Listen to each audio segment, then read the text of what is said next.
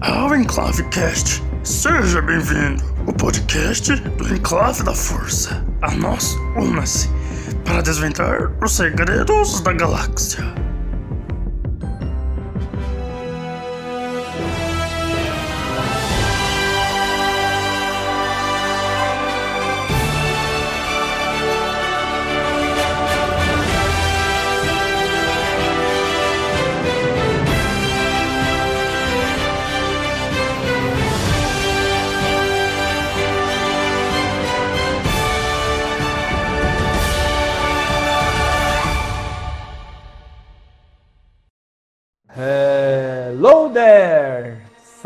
Saudações enclavistas, tudo bem com vocês?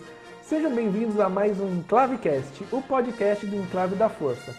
E hoje nós vamos falar de um assunto bem polêmico, e não é mamilos, hein, gente? Só que antes da gente falar desse assunto polêmico, nós vamos fazer nossas apresentações de praxe com os nossos profissionais e especialistas em Star Wars aqui do Enclave da Força. Manda ver, Gui. Fala pessoal, tudo certo? Sejam bem-vindos a mais um Enclavecast. É isso aí, tamo junto, que a força esteja com vocês. Henrique. Olá, bom dia, boa tarde ou boa noite. Aqui quem fala é o Henrique Pereira. Né, seja bem-vindo aí a mais uma edição do Enclavecast e espero que você se divirta. É isso aí, e hoje, como eu falei, vai ser bem polêmico e vamos dar a voz agora ao nosso pauteiro para dizer qual é o tema de hoje e já começar o podcast. É, nesse Enclavecast nós vamos né, comentar e comparar o roteiro vazado né, do roteiro do Star Wars Episódio 9, Ascensão Skywalker, né, do diretor Colin Trevorrow. É assim que se pronuncia o nome dele? Trevorrow. Se, se não é, agora é. O roteiro dele, do episódio 9, vazou aí, né? Um, um, cara leu no YouTube. Aí a gente vai aqui comparar, né? Esse roteiro com o filme de fato. Aí agora eu queria passar a palavra pro, pro Gui, que ele vai dar um resumo para vocês de como seria o episódio 9 nas mãos dele, né? na visão dele. Aí o Gui vai dar um resumão, né? Dar, dar uma sinopse a gente vai pegar e comentar em cima disso né, os principais pontos. Bem, para começar, basicamente o que estaria acontecendo? Agora, após os últimos Jedi, a Primeira Ordem fez um bloqueio de comunicações entre planetas. Apenas a Primeira Ordem podia mandar mensagens, códigos, seja o que for, entre os planetas. Todo mundo mais não podia. Então a Resistência basicamente ficou presa com o pouco de de recurso que tinha, que é basicamente aquilo lá que a gente vê no, no final do, de Os Últimos Jedi. E qual seria o plano deles?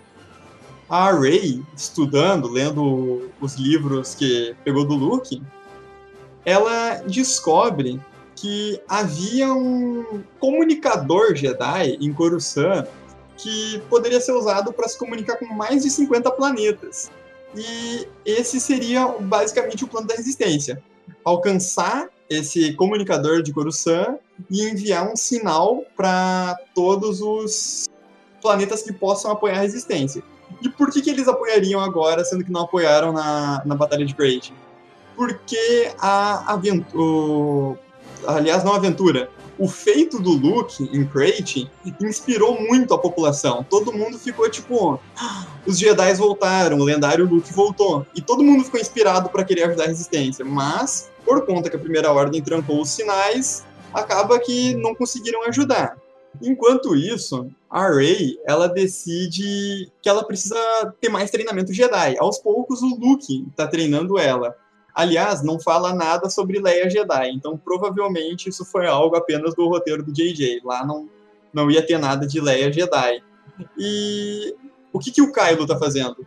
O Kylo, ele tá em uma busca de poder que ele está querendo buscar antigos conhecimentos Sith. Ele primeiro invadiu o castelo do Vader, em Mustafar, e lá ele encontrou um holograma do Palpatine.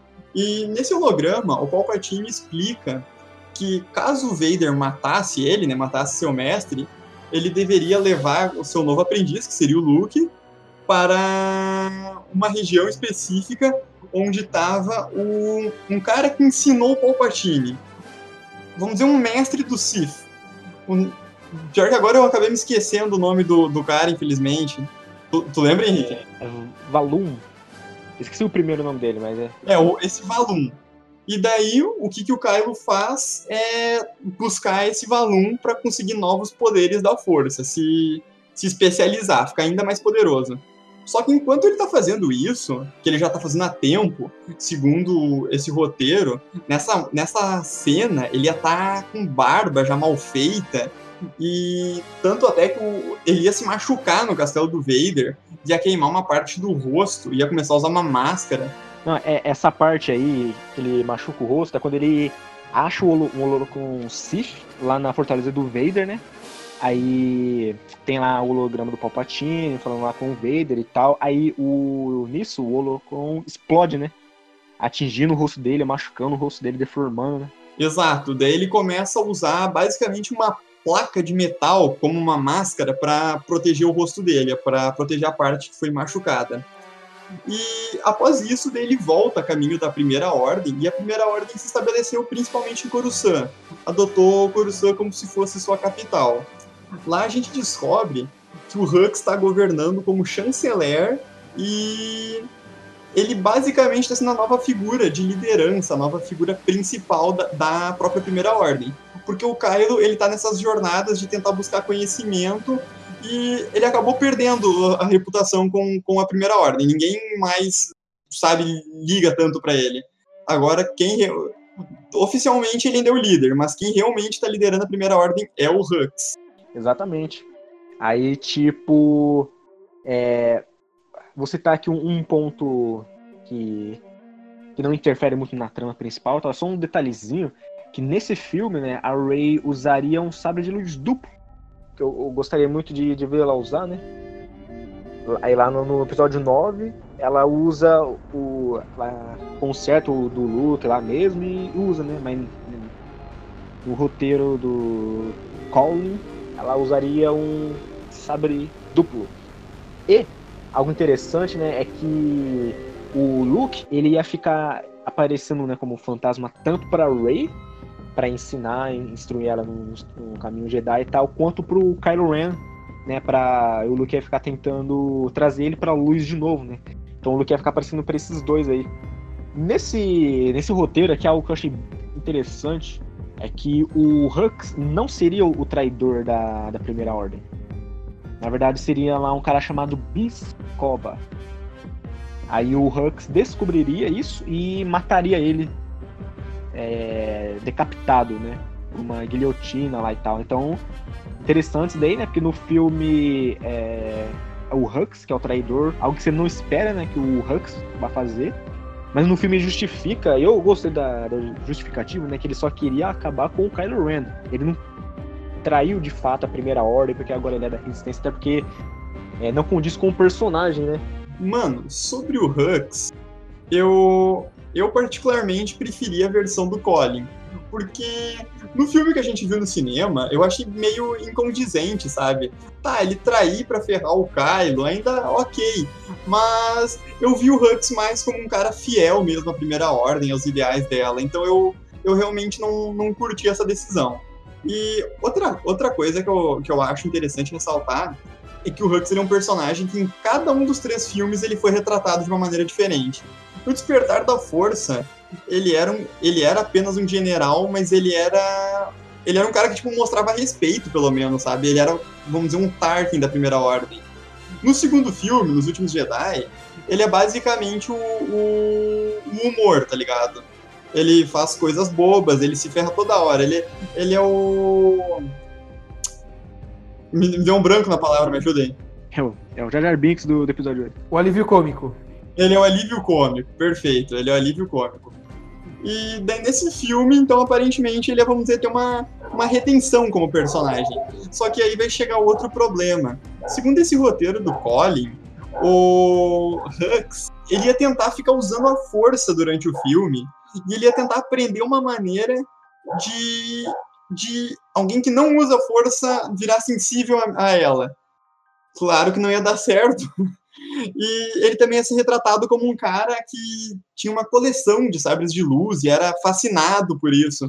Só que, ao mesmo tempo, isso também não é algo condizente com os outros dois últimos filmes, porque a gente nunca nem viu ele citar algo sobre Sith, sobre Jedi, sobre sabre de luz. Então eu ia achar meio zoado mostrar que ele é um colecionador de sabre de luz, um cara que busca virar um usuário da força, sendo que ele nunca deu referência alguma a isso. É, Grievous reencarnou, né? Grievous reencarnou no Hux.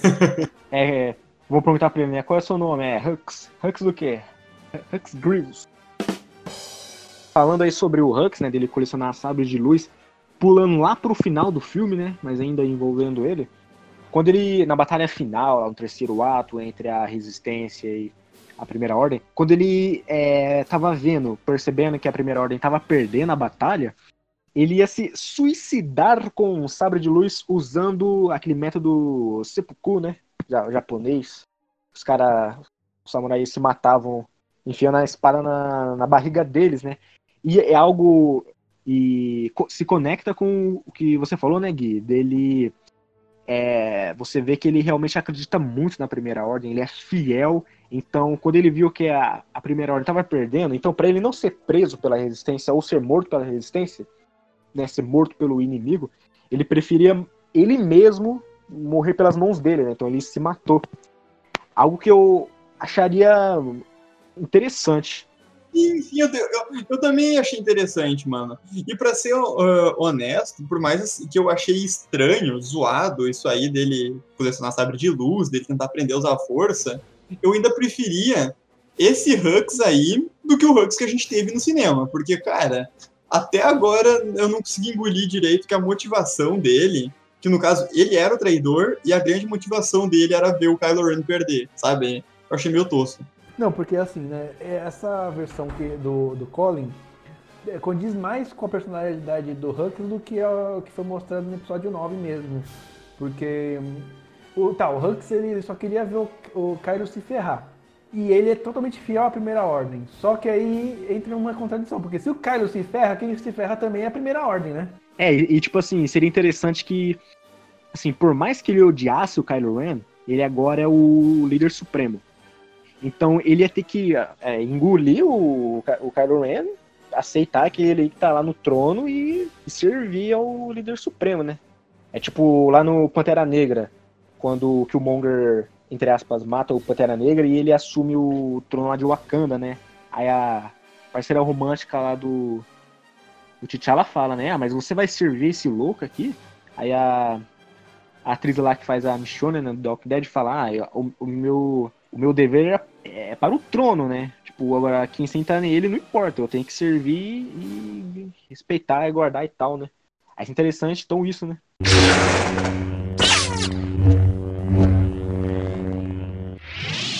Uma coisa que eu, que eu achei, é, que eu gostei nesse roteiro aqui, é que o, o Kylo Ren, ele ia ser o vilão do filme e não, não ia ter retorno de, de Palpatine. Porém, entretanto, todavia, algo que eu achei zoadinho foi, tipo, o Valum, né, que, que o Kylo Ren descobre, descobre lá pelo Holocron Sith, é né, se eu não entendi errado, Gui, me corrija aí, é o mestre do Darth Plagueis, não é?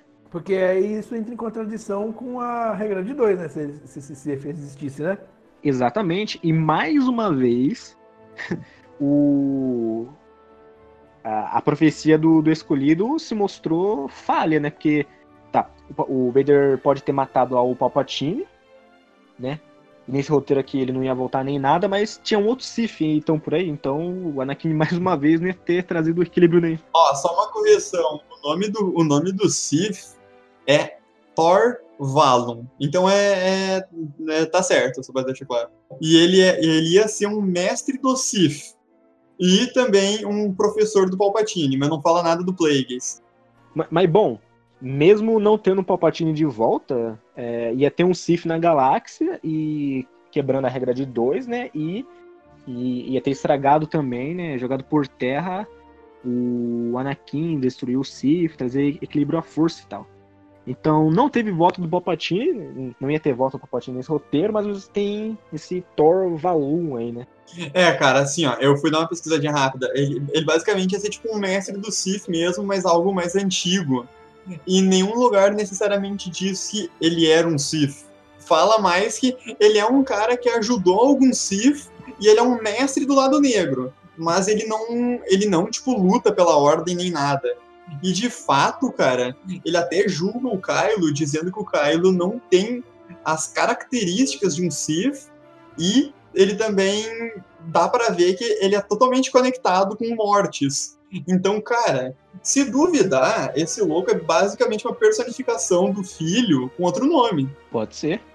Sim, pode ser, porque se a, se a filha se personificou naquela curva que anda com a soca, por que, que não o filho não pode se personificar com em outro ser do lado sombrio, né? É, e outra, tipo, depois lá do, do arco de, de mortes lá do The Clone Wars, que a, a filha morre, e aí o filho sai lá voando e tal. A gente não sabe o que, o que ele fez depois dali, né? Ele pode. Porque é, ele representou o lado sombrio, mas quando a, a filha morreu, né? A irmã dele, ele ficou sentido, né? Ele não queria ter matado ela. Aí ele pode ter ficado tão decepcionado, tão zoado, que saiu lá daquela dimensão e foi viver escondido aí, se lamentando e tal.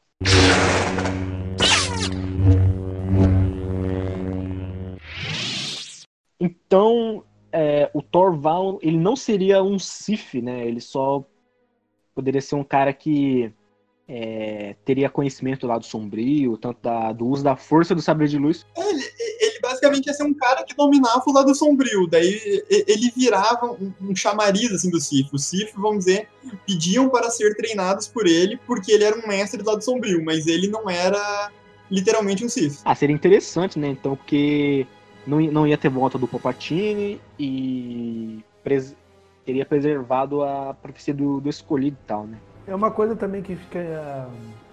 Já que a gente tá falando de Sifs que estão por aí, né?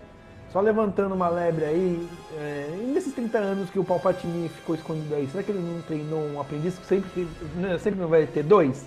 E se tem um aprendiz solto por aí depois da morte dele, né? Vai saber. Aí significa que teria que, a, que, a, que os Sith continuariam, né? Mas falando sobre esse Thor Valum, né? O, o Gui falou que ele falou pro Kylo Ren que ele não tem as características de um Sith. Inclusive ele até falou que o Kylo Ren ele não não é, é poderoso o suficiente quando o Kylo Ren teve uma visão, né, estilo Luke lá em Dagobah no episódio 5. E nessa visão o Kylo Ren enfrenta o Vader também, né, igual o Luke.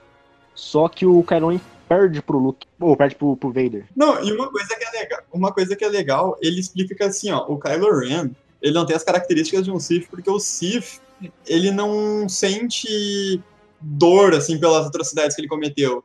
E o Kylo, ele era dividido, sabe? Até hoje, ele ainda se sentia culpado.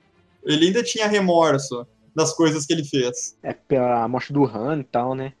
Aí, tipo, é, quando o Thor Valon fala isso para ele, pro Kylo Ren, o Kylo Ren fica tão puto que ele suga a, a vida, né, a vitalidade do Thor Valon e essa habilidade aí de sugar a vida foi o próprio Thor Valon que ensinou pro Kylo Ren ali, né? Ensinou ele a, a sugar a vida da, das, das coisas vivas, né? E pegar essa força para ele, assim ficando mais forte. Sim, sim. É, o Thor basicamente explica que o segredo para a imortalidade é drenar a energia vital, né? A força vital de outros seres. E ele manda até o Kylo, tipo, fazer um treinamento e drenar, tipo, a vida de alguns animais. Mas daí, no caso, depois aí da, da, do momento da, da visão, que ele apanha pro Vader e tal, o Thor Valon diz que o Kylo não é digno de saber a localização de mortes e receber, tipo, vamos dizer, o poder supremo. E daí o Kylo fica puto e drena o, o, o Thor Valon. Cara, na real, eu acho engraçado como esse roteiro do Colin em diversos momentos, basicamente o roteiro zoa o Kylo, tá ligado? Não, oh, mas algo que eu, que eu achei interessante é que nesse filme ele, né, o Kylo Ren, ele ia perder aquela veneração que ele tem pelo Vader, porque ele descobriria que o Vader, ele, enfim, amava a Padmé e que salvou o Luke do Imperador. Aí ele ia pegar a máscara do Vader e falar assim: Ah, você deixou que o, amor é, nublasse o seu julgamento, né? Aí ele pegou, aí ele joga a máscara do Vader fora e corta essa veneração que ele tem pelo Vader, né? Aí meio que você entende, ah, o cara é, realmente tá ali 100% no Dark Side, ele não vai deixar suas emoções atrapalhar o julgamento dele, as ações dele, tá, eu achei muito foda isso, porque, pô, em nenhum momento o Luke falou pro Kylo Ren que, que o, cara, o Vader, ele não morreu, o Sith não, ele, para me salvar, matou o Kylo Ren, ou o Sirius, e voltou pra luz, né? Voltou a ser Anakin. Sim, pois é, o, o Kylo, mano, ele basicamente fala do Vader ali nesse roteiro. Ele fala do Vader de uma maneira assim. Uh, menosprezando, ele fala, tipo, mas o Vader, esse cara aí que eu sempre. que eu sempre louvei, era um fraco, porque ele. Uh, ele deixou o amor, a compaixão dele, tanto pela Padmé primeiro, e depois pelo Luke, cegar ele, tá ligado? Só que, cara, o que, o que eu acho mais interessante disso é que o Kylo, ele tem muito dessa coisa de. Eu não digo de amor de, de compaixão, mas eu digo desse remorso. Porque desde o despertar da força ele se sente culpado, cara. Antes de matar o, o Han Solo, ele já é meio dividido. Naquela cena ele já tá super dividido. E depois de matar o Han Solo, que nem o próprio Snoke fala para ele nos últimos, uh, nos últimos Jedi, o, o Kylo Ren fica. ele desaba, tá ligado? Sim, é, até o próprio Snoke fala, né, lá no episódio 8, tipo, o Kylo Ren, né? Ah, mas eu matei ele, né? Quando o momento chegou eu não hesitei. Aí o Snoke fala, né, mas. Olha o que isso fez com você, né? Você, é, quebrou o seu espírito, você tá desequilibrado e tal. Achei muito interessante. Aí nesse filme, ele ainda tava com remorso pelo, pelo que fez, mas ele tentava ao máximo ignorar esses sentimentos e continuar forte no lado sombrio. E quando ele descobriu que Vader, entre aspas, fraquejou, ele pegou o capacete, jogou fora e falou: Ah, cara, você não é esse cara aí que eu, que eu admiro, né? E é, ele fica puto lá com o Thor Valon, né? Depois que falou que, que o cara não tem a, as características para ser Sif, que ele não merece ir lá pra Mortes. Aí ele tenta chegar até Mortes como posso falar, é, mas mesmo assim ele vai lá pra Mortis, né? Ver o que, que, tem lá, qual o segredo que tem lá, qual o poder que ele pode possuir para ficar mais poderoso, não é? Sim, sim, é. A Rey basicamente tá perseguindo ele porque o Luke diz para ela que ela só vai poder se tornar uma, uma real Jedi e só vai e a Resistência só vai poder derrotar a Primeira Ordem assim que o Kylo Ren for derrotado. E basicamente o Luke ele não faz necessariamente questão, pelo menos para ela, de redimir o Kylo. Ele basicamente fala assim: se tu conseguir, redime, se não, mata mesmo. Apesar que pro Kylo ele tá tentando fazer o meio termo, né? Pro Kylo ele tá tentando falar. Mas outra coisa que eu não curti nesse roteiro foi que a Rey e a Leia tem uma conversinha, tem uma, uma, uma cena de despedida, que nem aconteceu ali no episódio 9, só que a Rey fala que vai trazer de volta o filho da Leia, né, o Ben, e a Leia fala que não, acredita que ele não tem mais retorno.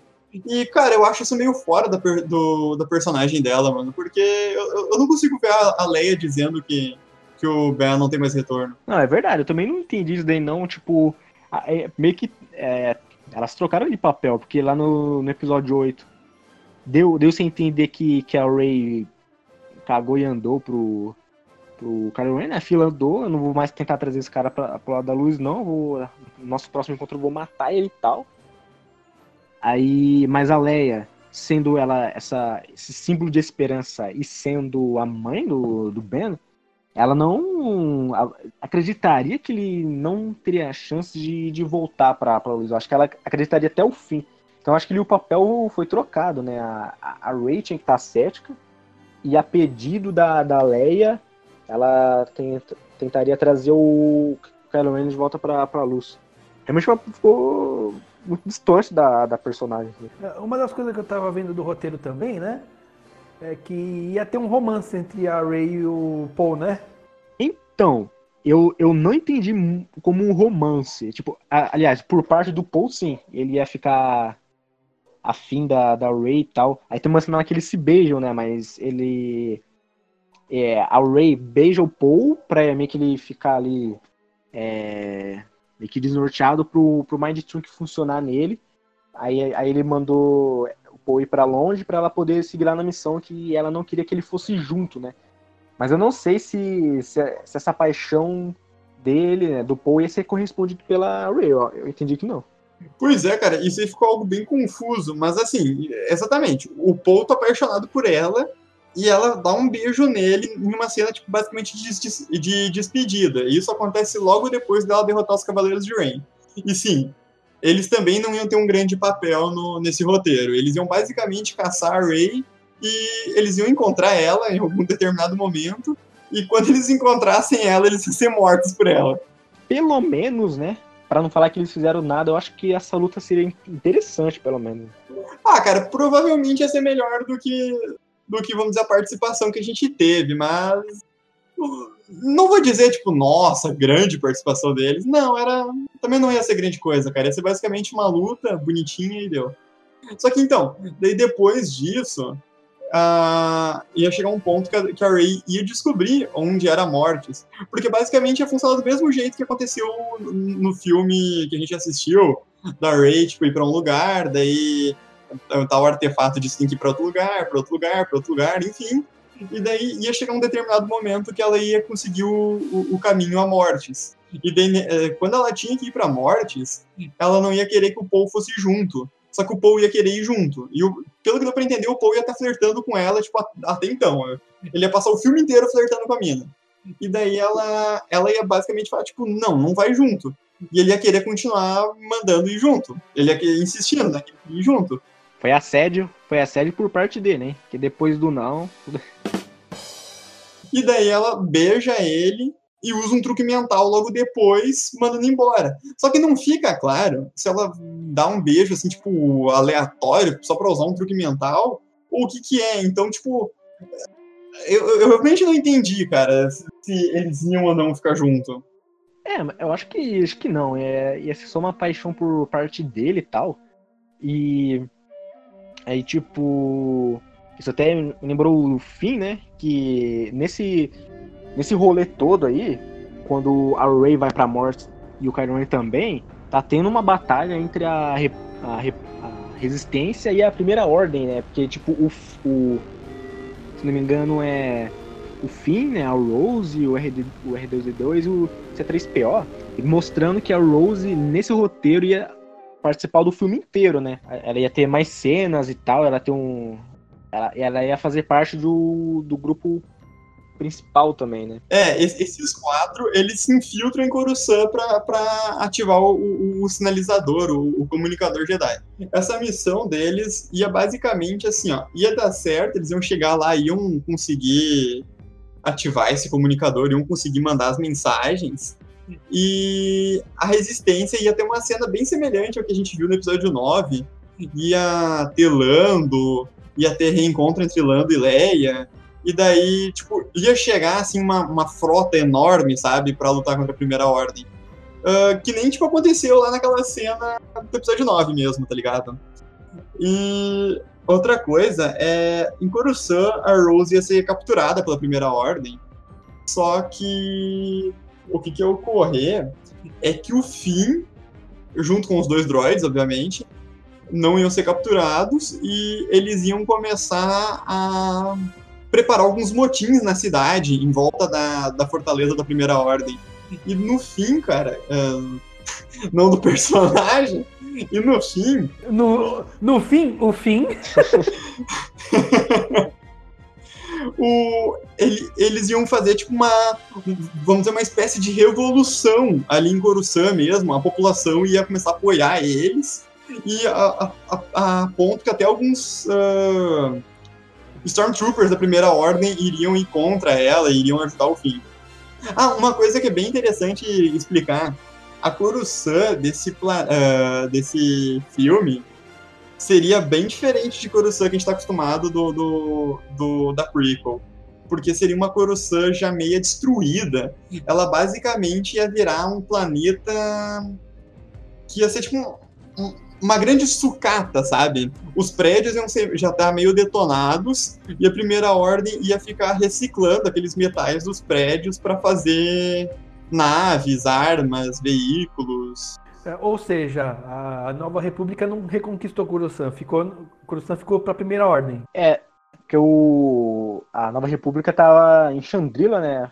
Começou em Chandrila e terminou em Rosnian Prime. Cara, eu sei que nos livros da Leia comenta que Coruscant era, era um planeta que fazia parte da República, mas logo depois, lá quando começa a Guerra Fria entre, entre Resistência e Primeira Ordem, Coruscant apoia a Primeira Ordem. É, é que os, os Curucenses não aprenderam com, com o Imperador, né? Coruscant devia gostar dos Imperiais, mano. É que se for parar pra ver, era o coração do Império, tá ligado? É, pois é, né? É, mas tem aquela cena. Mas tem aquela cena no final do episódio 6 em Coruscant que eles derrubam a, a estátua do Imperador, né? Não, foi no, no livro, né, na trilogia Aftermath, o Marcas da Guerra.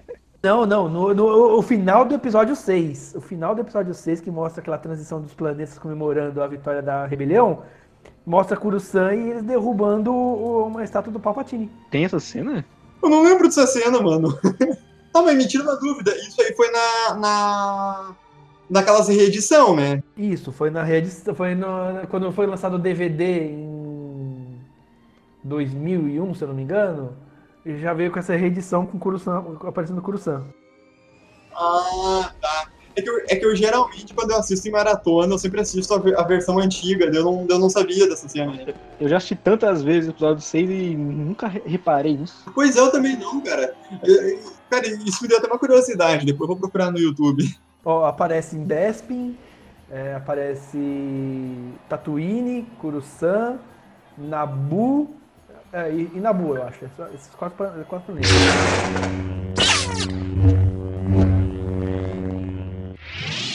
Mas disso aí do. Um parênteses aqui, né? Do Coruscant apoiar a primeira ordem, seria muito interessante para mostrar que a primeira ordem ela já não surgiu como aí uma força militar, né, um governo hostil. É, ele igual aos separatistas, eles queriam fazer aliança com os planetas, mas na base ali da da, da conversa, fazendo acordos, alianças e tal. É só foi depois, lá no episódio é, 7, né, que ela se declara, não, a gente é o, o Império 2.0 aqui, né, vamos querer dominar tudo também. Isso é interessante, né? Sim, sim, isso aí não é uma coisa muito bem retratada nos filmes, mas a Primeira Ordem basicamente existiu por cinco anos direto, se apresentando como uma alternativa à Nova República. E era uma alternativa onde muitos planetas uh, aceitaram, né, quiseram contribuir à Primeira Ordem, porque a, a, Nova República tinha problemas assim, de segurança, sabe? Ela era muito saqueada por piratas e coisas assim. E daí a Primeira Ordem aproveitou isso para contratar alguns piratas para invadir determinado planeta. E quando chegava o ataque dos piratas, chegava a Força Armada da Primeira Ordem logo depois e derrotava esses piratas. E daí a população via a Primeira Ordem como os heróis, tá ligado?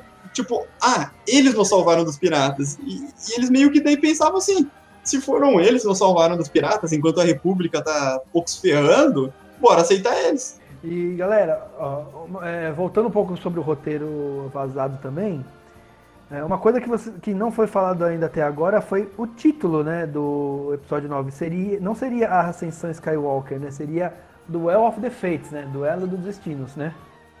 Ah, ah é sim, eu, eu vi isso daí. E é, seria um momento até interessante, né? Porque quando a Rey e, a, e o Kylo se encontram lá em Mortis, eles aquilo, eles duelam e tal, né? Aí tem uma parte muito interessante, né, que envolve os pais da Rey. O que acontece? A, a Rey, ela acaba descobrindo que os pais dela, que algo que eu gostei, né, que eles realmente eram ninguém, né? Então, o pai da Rey não é filho do Palpatine e ela obviamente não seria neto dele também. Aí o mas os pais dela deixaram ela lá em Jakku e tal, escondida, porque o Kylo Ren estava perseguindo eles. E foi o Kylo Ren que matou os pais da, da Rey. a ordem do Snoke. É, Só que assim, ó, cara, fazer um comentário em cima disso. Se a gente pegar as datas, mano, tem coisa que não vai bater. Porque nessa época, teoricamente, o Kylo ainda era Ben. Ele ainda era. Ele ainda era um Jedi. E na verdade, ele era um Jedi ainda novo, tá ligado? Ele não era nem, tipo, já muito treinado. Então isso é uma coisa que eu achei meio, meio zoado, tá ligado? é, eu fiquei meio confuso também, tem, porque, cara, é, os personagens. Quantos anos de diferença tem do Kylo Ren pra, pra Rey? Sete, são sete anos. E considerando, cara, eu, eu não sei se tem uma data específica daquela ceninha que a Rey é criança, mas vamos dizer que ela tem o quê? Cinco? Seis anos? Por aí. O Kylo, cara, se ela tem. Vamos dizer que ela tem 5 anos. O Kylo tem 12, mano. Ele ainda tava, tipo. Caraca. Ele. Mano, ele era uma criança e nessa época ele era aprendiz do Luke e não. Ele não tava nem perto de se rebelar, tá ligado? E ele tinha acabado de entrar na, na academia do Luke. A não ser que os pais da Rey col- mandaram ela pra Jakku pra sa- salvar ela.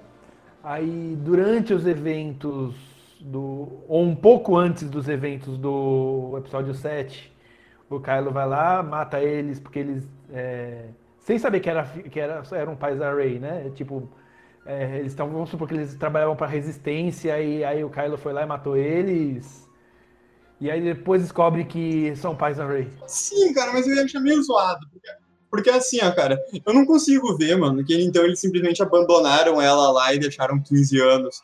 Eu acho, mano, que eles devem ter morrido logo depois. É, e também o Kylo Ren matou os pais dela, mas na verdade ele queria atingir a Rey, porque a, a ordem do Snoke foi de, né, de matar possíveis futuros usuários da força, né, que, que, poderia vir a ser rivais deles, né. Sim, sim, pelo que eu entendi foi isso. O, o, o Snoke mandou o Kylo caçar usuários da força que fossem basicamente crianças, assim, po- potenciais ameaças.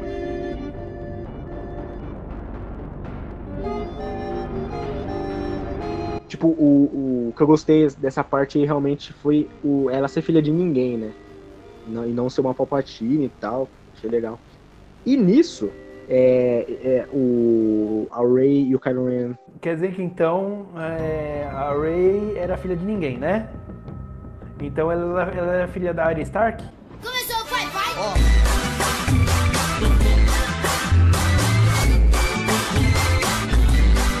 Não assisti o Ga- Game of Thrones, cara. Não peguei essa. O, o, o, o Gui ele entendeu. Eu entendi, mas prefiro não comentar sobre.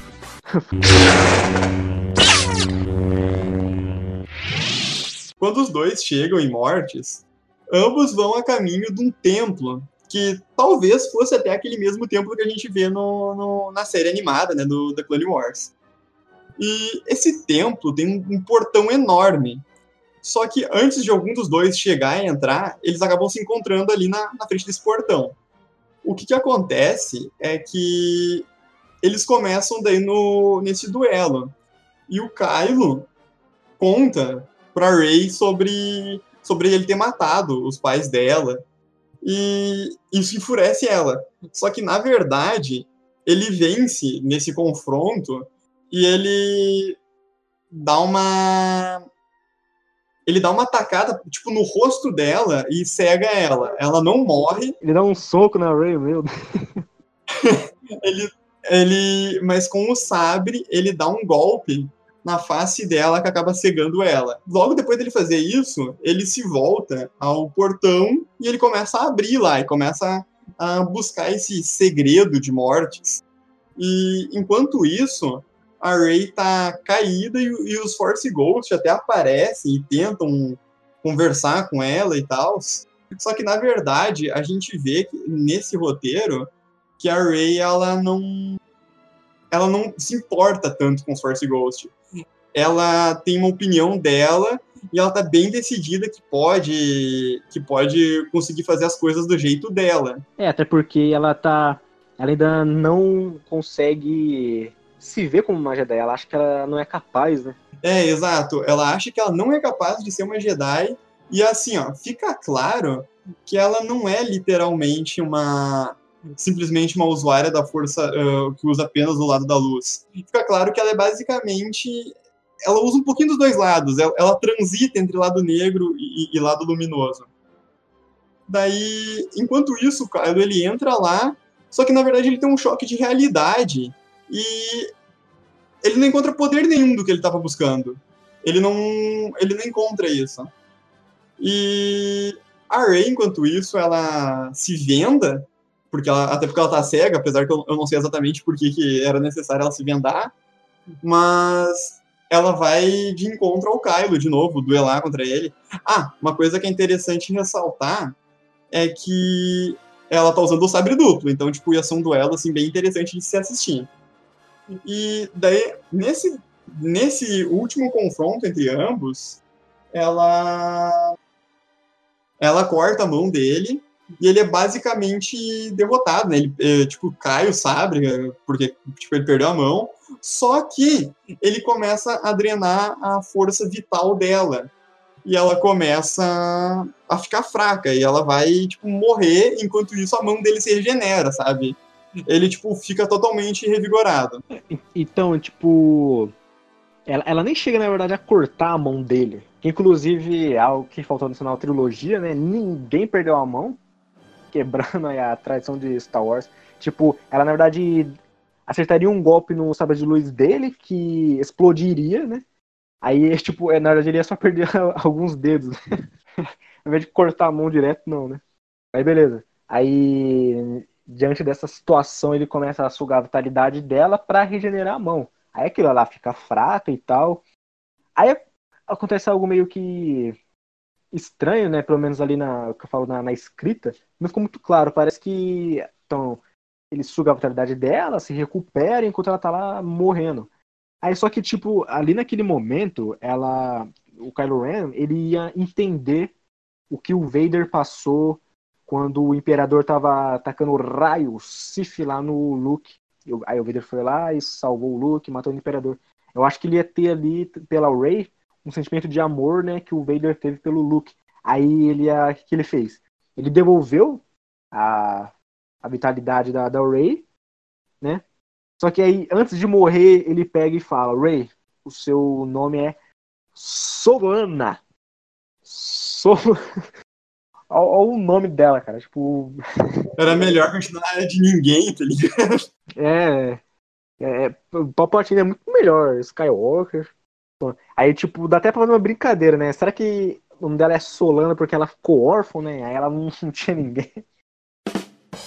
Outro momento praça nossa. Meu, até para acrescentar agora um pouco sobre, sobre essa luta, esse, esse duelo deles, tem algumas linhas de diálogos bem interessantes que quando o Kylo descobre que basicamente o segredo era nada, era apenas, vamos dizer, ser a si mesmo e buscar, vamos dizer, o seu próprio, vamos dizer, o seu próprio poder, né? O Luke aparece como Force Ghost para ele novamente. E o Luke fala que ele estava errado, que ele perdeu e ele fala, Darth Vader era fraco. Anakin era forte. O amor de Anakin que salvou, que salvou a galáxia. E o Kylo fica tipo mais puto ainda. E daí quando começa de, de volta agora esse, esse confronto dele já com a Rey cega, que ela tipo começa derrotando ele até destrói o sabre do Kylo, eles têm uma linha de diálogo também antes dela destruir o sabre dele. A Rey uh, diz que os mestres deles uh, estavam errados. No caso, os mestres dele, né, os Jedi que ela não vai negar nem a raiva e nem o amor que ela tem. E que ela representa tanto a escuridão tanto a luz. E eu acho isso uma parada bem interessante. Não necessariamente assim, ó, por questão de ah, equilíbrio da força e tal. Não, porque o equilíbrio da força era a destruição do Sith. Que teoricamente era pro Anakin ter conseguido no episódio 6. Infelizmente, Palpatine voltou. Mas enfim. Aqui eu tive uma breve sensação que o diretor, que o, que o roteirista queria apresentar que isso aí era para ser o equilíbrio na força. E nesse ponto eu discordo. Mas eu achei um diálogo muito interessante, sabe, sobre o que ela disse, de que os Jedi estavam errados, que não devia negar os sentimentos. E é, é, é, tem, tipo, vamos dizer, seu pingo de verdade nisso, tá ligado? Sim, e isso daí, dela ser o equilíbrio da força, possuir tanto o lado sombrio quanto o lado da luz, ia meio que continuar uma ideia de equilíbrio que foi apresentada lá no, lá no episódio 8, né? onde eles começaram a tacar esse conceito aí pra nós, né? O Luke ensina pra ela que, tipo, os Jedi acharem que, que eles dominam a força, é vaidade deles e tal. Então, essa ideia seria é, continuada e eu acharia muito interessante porque foi apresentado no, no episódio 8, e não só a força, né? Não só equilibrando a força, mas em questão de, digamos, ideologia, né? Você tem aquele personagem lá do Príncipe da Toro que ele fala, cara, não tem alados, né? Pô, o cara que vende arma tanto pro, pros bonzinhos quanto pros malvados e tal, então foi apresentado ali para nós uma questão de equilíbrio não só da força também, né, mas nessa questão ideológica aí, digamos. Aí só que no episódio 9, meio que é, não deu continuidade, né? Acredito que isso venha a ser abordado e explorado em materiais do universo expandido, né? Acho que até, quem sabe, a Ray, quando ela é, criar a nova Ordem Jedi, ela vai seguir essa linha ainda, né? Imagino que sim, mano. E agora acrescentar um pouco mais sobre o, o, o momento, vamos dizer assim, de despedida dos dois, o, o, turning point, assim. Quando, depois que o Kylo suga a energia vital dela, o que, que faz ele mudar, de, do, uh, mudar o ponto de vista dele, uh, já estendendo o que o, o Henrique falou antes, é que assim, ó, a Rey ela fica bem fraca, né? E ele, como eu disse, se revigora, ele fica totalmente poderoso novamente. O, o pedaço de mão assim, que ele tinha perdido retorna.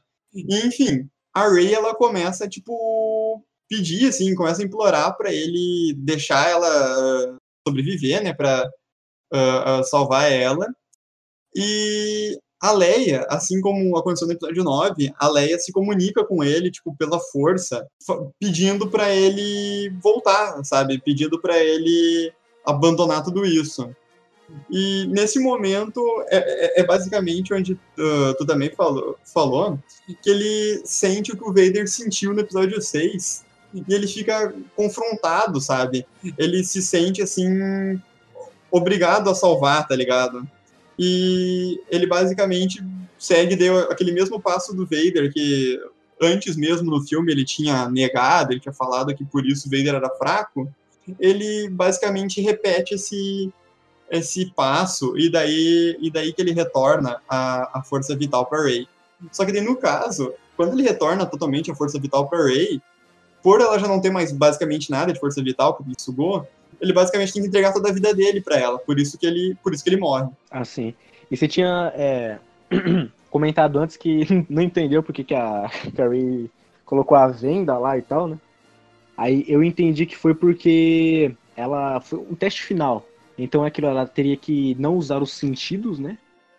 Ou no, no caso a visão e meio que usar o instinto. Então seria uma espécie de teste final, porque nem é, falei, né? Ela não estava acreditando que poderia ser uma Jedi e muito menos que ela era o equilíbrio da força, porque lá, lá momentos antes, lá no filme, quando a, a, o Force Ghost do Luke tá treinando ela, ela fala assim: Ah, mas como é que eu posso ser o equilíbrio, sendo que a, a escuridão é a ausência de luz e a luz é, bane a escuridão. Ela fica nessa incógnita aí e enquanto tá sendo treinada pelo Luke, mostrando que ela não tá se tendo muito bem treinamento, ela não sabe o que fazer e tal, né? Cara, e daí continuando, logo após a morte do Kylo, a Rey, ela ela acaba entrando num plano astral, mano, que eu não entendi exatamente também o que, que era para ser uh, isso, eu não sei se isso já foi apresentado em algum material de Star Wars.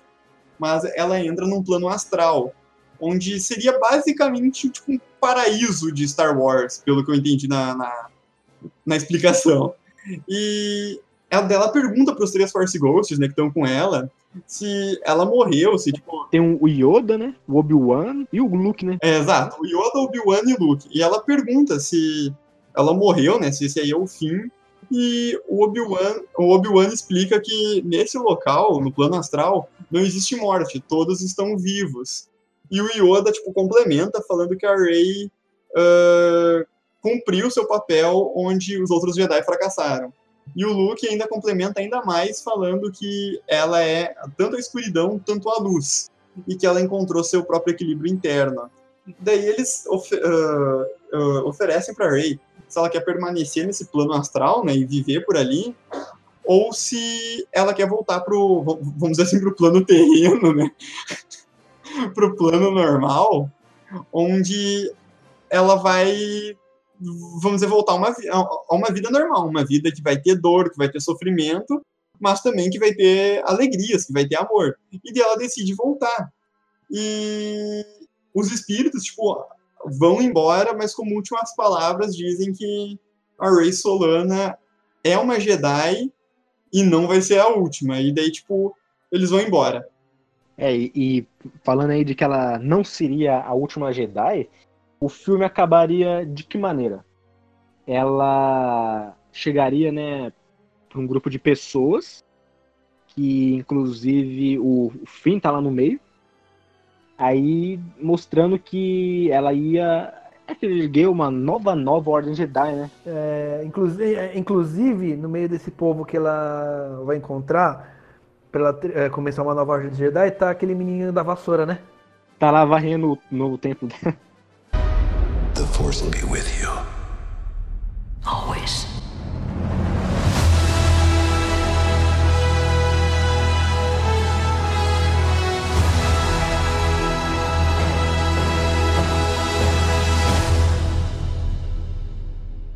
Bom, né? Então, esse daí foi o roteiro vazado do Colin Trevorrow lá. Tem pontos que, para mim, foi melhor do que o episódio 9 do J.J. Abrams, mas tem pontos que é, foi zoadinho também, né? Esse lance aí do, do, do Kylo Ren ter matado os pais da Rey. É, muita coisa eu também achei meio zoadinha, e acho que a única coisa que o J.J. Abrams aproveitou é, pro episódio 9 foi o fato do Kylo ir até Mustafar para encontrar é, no caso seria um holocron dos Sidious, mas encontrou aquele holocron que dava a localização do Imperador, né? Então acho que a única coisa que foi aproveitada desse roteiro do Colin é, foi só essa cena mesmo, né? Cara, uh, tem também o momento de chegar a frota da resistência, assim, liderada pelo Lando, que é basicamente, tipo, não é do mesmo modo, mas é basicamente a mesma cena.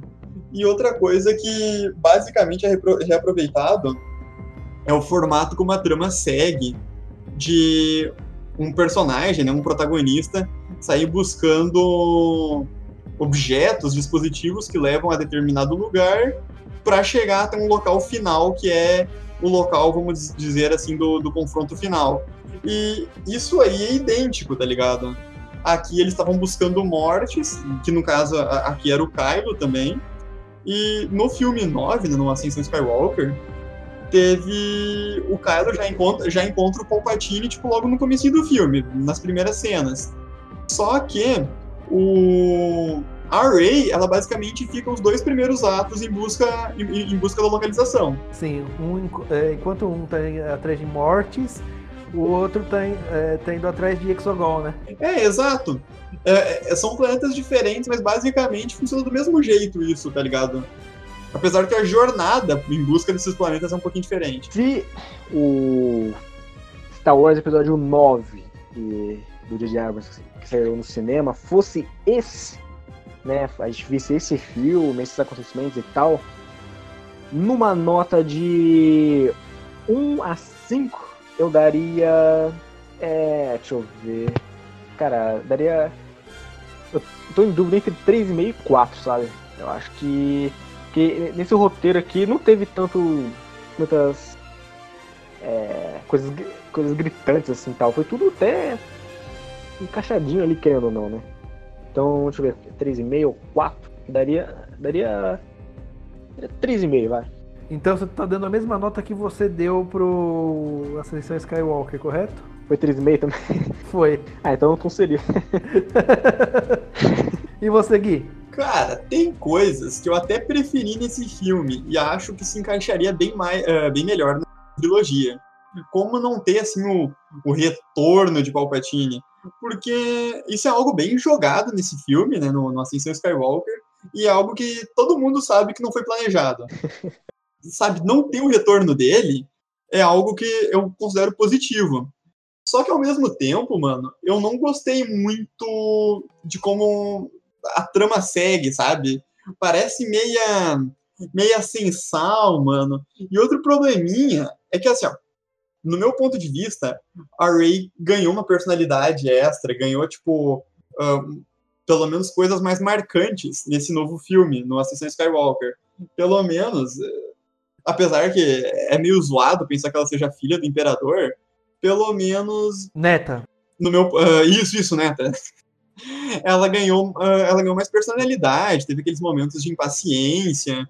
E nesse filme pra mim também parece ah, nesse roteiro aí vazado do Colin ela me parece aquela me, aquela mesma Ray sem sem nada de, de demais sabe dos outros filmes sabe? Onde apenas tá seguindo o roteiro onde apenas tá indo confrontar o Kylo mas sabe não tem nada demais nela. E quanto ao Kylo, mano, eu sempre fui adepto à redenção dele. E eu também não curti muito o Kylo desse. desse. desse roteiro, não. Porque, cara, eu acho. Ele, ele parece muito fútil, mano. Ele parece muito infantil. Enquanto eu achei que na Ascensão Skywalker ele virou um personagem muito mais maduro, nesse filme ele parece muito infantil, mano. Sai buscando um poderzinho secreto que tá lá não sei onde. E enquanto isso, o governo que ele tem, a primeira ordem, que poderia estar derrotando a resistência, tá caindo em ruínas porque ele não tá nem aí, tá ligado? Porque ele esqueceu totalmente. E ele tá fazendo essa jornada aí dele.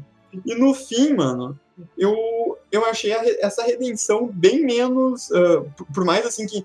ah, mesmo aqui ele tem, vamos dizer, uma, uma ceninha de redenção, que é a cena final, eu acho que foi bem menos impactante do que a gente viu no cinema. Porque parece muito semelhante ao do Vader, mano. Parece a- a mesma estrutura do Vader. Ele viu que o seu amado ia morrer e finalmente mudou de ideia. Só que no cinema a gente já viu um diferente e a gente pelo menos tem algumas cenas de Ben Solo, tá ligado? Aí não, a gente não ia ter nenhuma cena de Ben Solo, ia ser o filme inteiro o Kylo e ele no último segundinho ele ia tentar se redimir, mas ia morrer ainda com o Kylo, tá ligado? Então, cara, eu realmente não, não curti o arco do personagem dele aí. E. Véi, quanto a mortes, quanto a esse Thor Valon, isso aí me interessou. Isso aí eu, eu achei interessante, sabe? Apresentar no filme. Ah, o conceito, assim, da, da, da Rey utilizar tanto o lado negro, tanto o lado luminoso, e também de, de, de aceitar as emoções como elas são, não tentar simplesmente rejeitar, simplesmente negar, eu, eu, eu achei um conceito muito legal, cara, porque é, é basicamente um reflexo dos motivos que a Ordem Jedi, tipo, fracassou, tá ligado?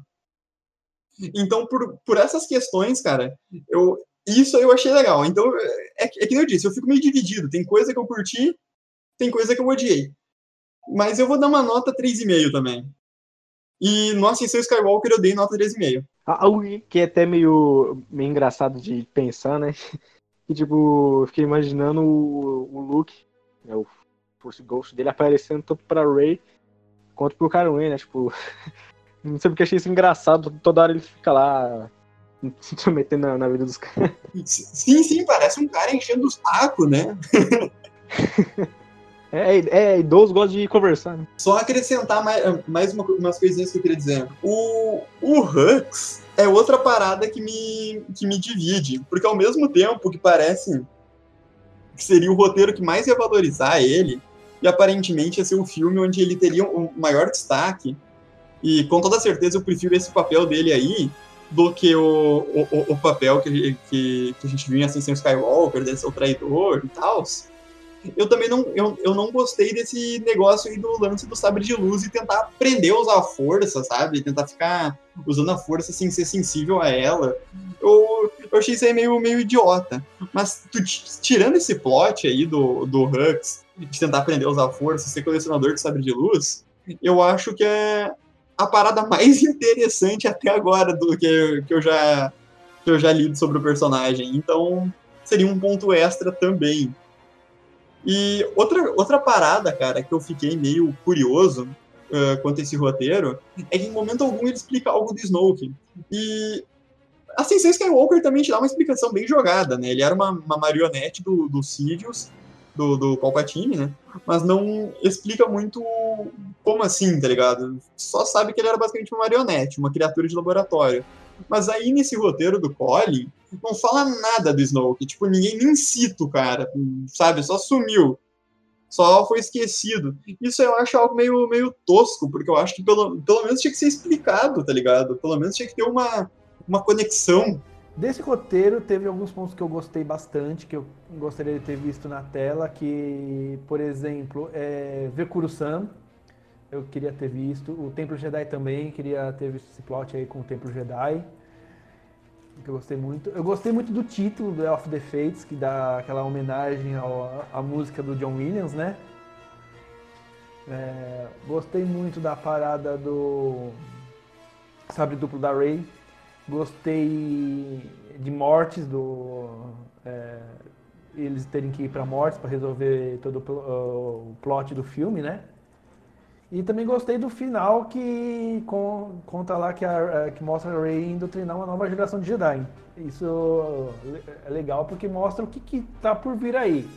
O que não, o que não aconteceu no filme no, eh, no final. Que parece que ela tá lá olhando para os sóis lá e vai se isolar por lá. Não sei.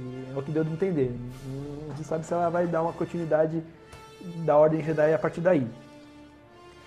Então foi uma, foram os pontos que eu mais gostei é, desse roteiro que eu gostaria de ter visto na tela. Fora isso, o que foi apresentado no a sessão Skywalker tá, para mim me deixou muito satisfeito, gostei mesmo e minha nota para esse roteiro é 2,5. Ô, ô, louco. The fuck? O Wolf elogiando o troço e manda 2,5, cara. Não, mas ó, tenho certeza que se esse fosse de fato o filme, ele ia amar, né? Teria amar. Sim, sim, com certeza. Teria dado 5. Se esse agora, ah, vamos supor então que não existisse a Sessão Skywalker e fosse esse filme, aí seria 5.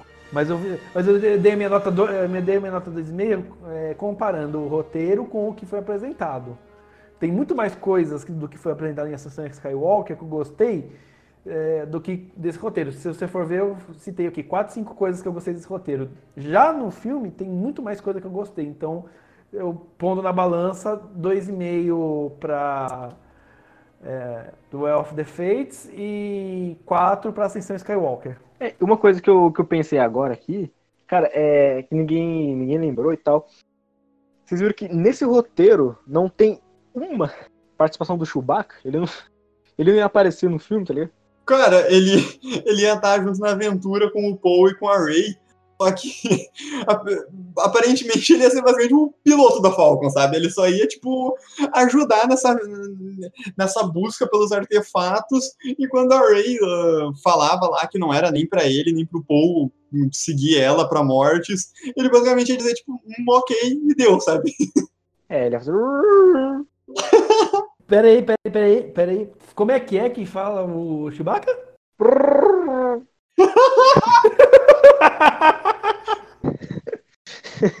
Meu, mas, mas acrescentando um pouquinho sobre essas comparações que a gente fez, eu acho que o maior motivo de eu não ter curtido esse, esse roteiro é o arco do Kylo. Porque, cara, eu realmente não achei bom o arco do Kylo. E em diversos momentos parece desrespeitar o personagem, tá ligado? Como o momento assim que ele apanha pro Vader, o próprio momento inicial no castelo do Vader, que ele parece um idiota, sabe? Ele queima o rosto no castelo, sabe? O que, que mais vai acontecer com esse louco, mano? Vamos dizer que ele tá dando tropeçando? O que, que mais vai acontecer com esse cara? Pô, achei, achei bizarro desse- do holocron explodir e de- deformar o rosto. Não, pois é. Não, e, e o seguinte, mano. Pra mim, quem carrega essa trilogia nas costas é o Kylo e a atuação do Adam Driver. E, mano, se a gente tivesse esse Kylo aí nesse filme, muito difícil que ele ia conseguir carregar o filme nas costas. E se ele fosse o personagem mais marcante do filme, ele ia ser o personagem mais marcante justamente por ser muito merda, mano. Todo mundo ia lembrar, tipo, ah, lembra do Kylo Ren, o antagonista mais bosta de Star Wars? e, cara, o que, que eu curti muito no Ascensão Skywalker é que, assim, ó, por mais que ele não seja o antagonista principal, as cenas onde ele, ah, onde ele foi o antagonista, onde ele tava ali pra ser contra a Rey, ele conseguiu, tipo, te entregar, vamos dizer, ah, cenas ameaçadoras, cenas onde ele não deixava o protagonista completar sua missão, tá ligado? Tanto que ele atrapalhou muito a Rey, mano, no- nos dois primeiros atos. Se não fosse ele, a resistência tinha pego, tipo, o- as localidades tipo, bem rapidinho, tá ligado? E a outra coisa é que o, personagem dele, o Kylo Ren, eu não tô nem dizendo só do Ben, eu tô dizendo assim, o Kylo Ren mesmo, ali do, do- do- dos primeiros minutos do filme, ainda, cara, parece muito mais maduro do que o Kylo que a gente vê no- tanto nos últimos Jedi, que já é mais maduro do que o Despertar da Força, e muito mais do que o Despertar da Força, que era basicamente um adolescente. Então, isso, cara, foi uma coisa que eu, que eu amei muito no Ascensão Skywalker, que foi, vamos dizer, concluir esse arco do Kylo, que, que eu disse, pra mim o Kylo foi o personagem que tava já carregando essa trilogia. E conseguir concluir tão bem o arco, manter um desenvolvimento interessante, foi algo que me conquistou. E já nesse roteiro aí, pra mim parece quase mais um revés, mano. Parece que, ao mesmo tempo que ele se afunda no lado negro, que é, é algo interessante, sabe? Ele pelo menos toma a atitude de, de antagonista principal da, da trilogia, ele finalmente sai do muro. ah, ao mesmo tempo, ele parece muito mais imaturo, sabe? É que nem eu comentei antes lá, que ele basicamente já poderia estar tomando a galáxia porque ele tem em mãos o maior ah, militar da, da, da época, né? o maior militar da- atual, que, que é da Primeira Ordem, mas ao mesmo tempo ele não tá, tipo, nem aí, sabe? Ele tá buscando poder para si mesmo, sendo que ele não precisa desse poder, ele já tem poder. É, falando aí sobre o Kylo Ren, é, eu gostei da dessa versão dele, da jornada dele no, no filme, tipo, porque eu gostei da redenção dele no, no Redenção Skywalker e tal, mas eu queria muito ter visto o, o Kylo Ren vilão de fato até o final. Nesse que ele se redime também, mas não é igual lá no filme, ele não de fato vira bem solo, né? Mas tipo, Que, que nem eu falei, mano. Basicamente, assim, ó, até 5 segundos antes dele morrer, ele é o vilão. E mesmo depois, assim, dele dar o braço a torcer, ele não vira, tipo, Ben Solo. Ele não vira, tipo, um cara literalmente gente boa. Ele só, tipo, dá uma fraquejada, sabe? Ele só, tipo, sente compaixão por ela e... eh, pela Rey, né? E, e- e devolve a força para a, a energia vital pra ela. Mas, tipo, ele morre e pelo menos, assim, ju- julgando pela leitura do roteiro, talvez assistindo o filme fosse diferente, né? Mas julgando pelo roteiro, aparentemente ele morre como Kylo Ren, tá ligado? Ele não voltou pra luz, ele apenas, tipo, sentiu uma, uma compaixão. Sim, e tipo, eu gostei disso, porque eu queria muito é, ter visto o Kylo Ren morrer vilão, aceitando ali o lado sombrio, por mais que ele tenha tido todos os conflitos, assim, decisões dele e tal. Então eu gostei desse Kylo Ren, que ele se assumiu vilão de fato. E realmente, né, ele não voltou a ser bem solo, ele só sentiu compaixão ali pela, pela Rey e tal, devolveu a vida a ela. Que inclusive é algo que meio que o The Diablos pregou também, né? Só que numa situação meio diferente ali e tal. Mas ele aproveitou isso também, né? De- de- do Kylo Ren passar a vida pra, pra Rey morrer. E complementando isso aí do Kylo Ren, mano, ser, tipo, o vilão ah, principal, ah, vamos dizer, 100% lado negro, eu acho interessante, mano, que, no meu ponto de vista, isso ia ir um pouco contra o arco de personagem dele. Claro, é interessante ele simplesmente ele, ele finalmente escolher um lado definido. Mas, cara, uma coisa que eu curto muito em Os Últimos Jedi é que naquele desenvolvimento do Kylo vai apresentando que ele tá começando a não ligar mais tanto pro passado. Ele não quer mais simplesmente ser como o vovô Vader. Ele ele tá começando a querer fazer as coisas do seu próprio jeito. E no Ascensão Skywalker isso continua. E assim, por mais que ele é o, o líder supremo, tu não vê simplesmente uma figura assim totalmente caída pro lado negro, um frenesi em pessoa, o cara sai matando todo mundo. Não, ele é uma figura tipo bem mais equilibrada. Ele acabou fazendo esse, vamos dizer, esse esse esse conflito que existe dentro dele pro próprio bem dele, tá ligado? Ele tá utilizando disso ali. Ele tá muito mais equilibrado ali. Ó, ó o trocadilho aí, hein? Que o, que o Ben tá fazendo com o próprio bem dele. O Gui até ficou mudo. né? Não, pô, eu, eu- eu terminei de falar o que eu ia dizer. Ah, um ponto muito negativo que eu achei nesse, nesse roteiro, que, que eu lembrei agora, e eu acho que a minha nota vai ser diminuída para 3, é que nesse roteiro não tem o Babu Frick. Realmente. Eu falei 2,5? 2. Eu, eu, eu contei que o R2 morre, né, nesse roteiro. 1. Mas eles é, consertam ele, né? Depois. Sim, sim, pois é, eles consertam, só que, pelo que eu entendi, ele tem, ele tem tipo uma, uma overdose de memória, né? Algo assim. Ele começa, ele começa a reassistir, tipo, tudo que ele viu na vida, e a Leia, tipo, a cena final é ele e a Leia reassistindo a vida dele. Tipo, os filmes, na verdade, era tudo se passava na mente do R2.